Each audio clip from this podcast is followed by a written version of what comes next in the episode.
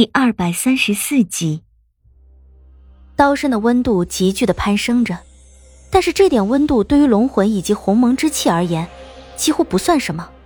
我感觉不到丝毫的压力。李化生痛苦的呻吟声让我的心一阵一阵揪着似的疼，呻吟声越是往后，越是压制不住，变成了悲嚎。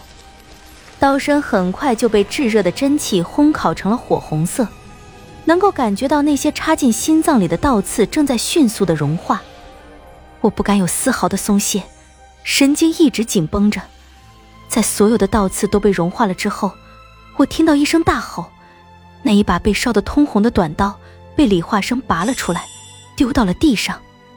我在翻阅古籍，寻找有关不死心讯息的时候，曾在一本古册上看到过，人的心脏之上有一个地方。若是刺中了这个地方，人不会立即死亡。这个地方是心脏里唯一不会要人性命的地方，前提是你能立即止住血。看来，陈世伯在派严云混进来之前做了不少的功课。楚月在李化生抽出短刀的那一瞬间，帮李化生封住了全身几处大血，用以止血。司徒安也过来帮我扶住几乎没有丝毫力气的李化生。我看着被李化生扔在地上烧得通红的短刀，心里重重的出了一口气。虽然现在李化生性命是保住了，但他的心口以后会有一道永远的伤疤，那是真真正正存在的伤疤，或许会很疼。李化生在我怀里躺了很久，才逐渐恢复了一些力气。楚月一直都握着他的手，脸上的担忧和关切没有一瞬间消失过。我们分成两组，我和楚月带着李化生前往迷魂幻境取缚龙锁，司徒安和活宝下山协助白泽将村民护送到龙城。不知道幽鬼去了哪里。我问了楚月，他说被严云变化成的李化生骗到了山下，他就是因为看到了那个假的李化生才被严云打伤的。我将几乎不能动弹的李化生背在身上，没有心思去顾及楚月的心情。我只知道，我现在不能离开他，寸步也不能。阿郎一路狂奔而下，我们跟在他身后，竟没有被落下半分。围住登环山的无数大船离岸边已经不足十里。黑暗逐渐变深的黄昏里，席卷而来的恐惧和害怕困在每一个人的心里。一下山，我们就和司徒安分开了。我和楚月跑进李化生的红房子。房门并没有关，里面是一片深邃的黑暗，如一片虚无的黑洞。我本想直接进入屋子里，却在进门的时候被楚月拦了一下。他挥手挡住要进门的我，从自己的腰间取出一枚火折子，打亮，伸进了屋子里。漆黑无比的房间里被火折子发出的微弱火光照亮，黑暗一点一点褪去的房间里，隐隐之间已能看出大概的形状。房间里空荡荡的，倒不是因为没有人的缘故，而是整个房间里一片空空如也。地板塌陷了下去，房间里所有的家具陈设消失得干干净净。在塌陷下去的地板中，有一个大坑，深不见底。大坑是呈四方形的，坑壁是由条石垒砌而成，明显是经过人工修饰的。在我脚下的门槛之后是一条石阶，一路斜斜的往下通向洞底。火折子的光十分微弱，楚月看见这种情形，脸上变得十分苍白难看，转头看向木讷的我，深深的叹了一口气：“我们来迟了，有人比我们先来了。”我紧了紧背上的理化生，问他：“这里是什么地方？”楚月将手里的火折子往坑洞里一丢，就看到一圈模糊的光圈沿着坑壁晃晃悠悠的掉下去，很快就到了洞底。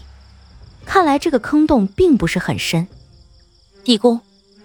楚月将手里的长鞭卡在腰带上，蹲在门槛之上，朝洞底看去。我也是第一次看到这个地宫，以前只是听父亲和阿彻说起过。这里是存放缚龙锁的地方。开启地宫的机关，只有登环山的尊主知道。他转过头，看着我背上半昏迷的李化生。登环山上知道如何打开地宫的，只有阿彻一人。我脑子里莫名的一震。那这个地宫是谁打开的？很明显，在我离开这间房子的时候，地宫是没有打开的。李化生一直都在剑冢山顶的上天宫里，不可能前来打开地宫的机关。那么，打开地宫的那个人是谁呢？他怎么知道打开地宫的方法？楚月面对我的询问，本就十分难看的神色又加重了几分。我知道他心里一定早就有了不祥的预感，但是经我一提出来，心里那股不祥的感觉就更加明显了。下去看看。楚月从身上的袖口里取出一双雪白色的手套，这副手套我曾经在沧海之城的时候见到过，很薄，几乎是透明的，做工十分精湛。只是我看不出这副手套是用什么材料制成的。戴好手套之后，刚刚扔下去的火折子已经熄灭了，整个洞底一片黑暗。楚月让我照顾好李化生，他又重新点燃一根火折子。举着走上了石阶，我咬了咬牙，偏头看了看背上的李化生，他已经虚弱到了极点，胸口的伤虽然已经不再有鲜血渗出，但伤口处的疼痛一定十分难忍。他的嘴角一张一合，不知道在说些什么。我将耳朵贴过去，想听听他在说什么，但根本听不清楚。石阶和房间等宽，楚月举着的火折子光线很昏暗。照亮脚下的路都成问题。阿郎跟着司徒安去遣散村民去了，没有阿郎跟着，我心里多少有些打怵。沿着台阶下去五六尺，便到了台阶底部，面前是一个圆拱形的石门，足有二尺之厚。巨大的门扇之上镶嵌着一对青铜的狮头门环，已经泛着深绿的铜锈。不过，让人觉得不安的是。此时的两扇巨门已经打开了，但按常理来说，门扇十分厚重，寻常人是不可能推得开的。在圆拱形的石门之后是一条通道，通道的两排每隔一段距离就有一盏长明灯，当然都是熄灭的。楚月举着火折子，谨慎地将身体挪入石门之内，确定没有危险之后。举着火折子点燃了石门后面的第一盏长明灯，离奇的一幕发生了，在那一盏长明灯被点燃的同时，所有嵌在石壁之内的长明灯一盏接着一盏都亮了起来，如同连锁反应一样，一直亮到通道的尽头。一时间，通道两边的石壁上所有的长明灯依次亮了起来，通道之中一片幽幽的火光，在如此明亮的环境之中。楚月手中的火折子明显派不上任何用场了，在被这样的场景震了一下之后，就收了起来。